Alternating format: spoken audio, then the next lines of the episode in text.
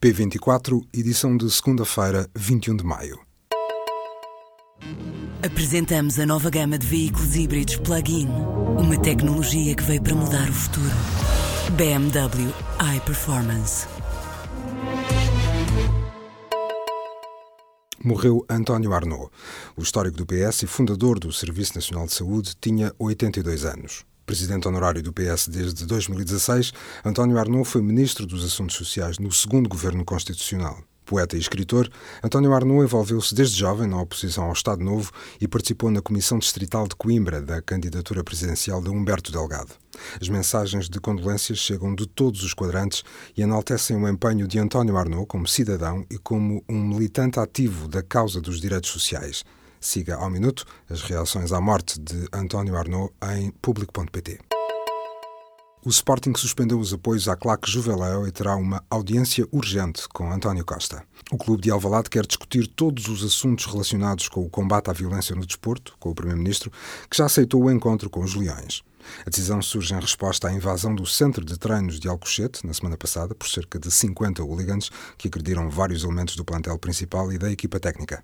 Na sequência de uma semana tumultuosa e da derrota na final da Taça de Portugal, a direção do Sporting emitiu um comunicado, nesta segunda-feira de manhã, a pedir a todos os sportinguistas que apoiem a equipa profissional de futebol.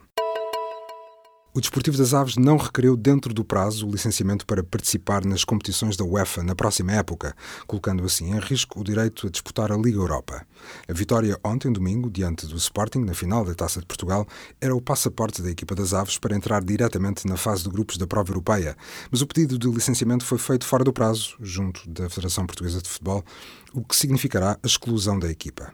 Assim sendo, o Sporting, apesar de derrotado na final da Taça, passará a ter acesso direto à fase de grupos da Liga Europa. O presidente da Câmara de Castelo Branco, Luís Correia, assinou, em nome da autarquia, pelo menos dois contratos com o próprio pai, sócio de uma empresa de estruturas de alumínio. Afirma de que são igualmente sócios o pai e um tio da mulher do autarca, a deputada socialista Hortense Martins, foi contratada pelo menos sete vezes, sempre por ajuste direto. Luís Correia afirmou que não se tinha apercebido desta situação e que se tratou de um lapso evidente e ostensivo. A lei impede os titulares de cargos políticos de intervir em contratos em que os próprios ou os familiares mais chegados tenham interesse. A violação desta norma obriga o Ministério Público a propor aos tribunais administrativos a perda de mandato dos infratores. Leia esta investigação do Jornal Público em público.pt. A responsável pela entidade reguladora da saúde disse numa entrevista ao público que a entidade tem apenas 58 profissionais para fiscalizar 27 mil unidades de saúde. Sofia Nogueira da Silva afirmou ainda que a entidade teve um corte de 1 milhão e meio de euros num orçamento total de 8,5 milhões, que poderá inviabilizar a contratação de novos profissionais para reforçar a equipa. Sofia Nogueira da Silva afirmou ainda que, se a tendência verificada no primeiro trimestre deste ano se mantiver, em 2018 o número de reclamações que vão chegar à entidade reguladora da saúde ultrapassará quase seguramente as 110 mil, um volume muito superior à capacidade dos serviços. O Ministério da Saúde criou um grupo de trabalho para avaliar o reprocessamento de dispositivos médicos de uso único, com o objetivo de criar regras uniformes que garantam a segurança e eficácia desta solução e com a intenção de alargar a prática ao Serviço Nacional de Saúde.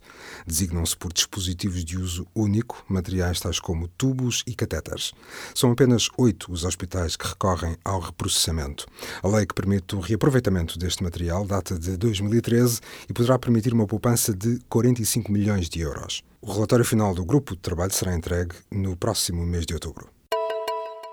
Um estudo feito em ratinhos mostrou que o isolamento social prolongado leva à produção em excesso no cérebro de uma molécula associada ao aumento da agressividade e do medo.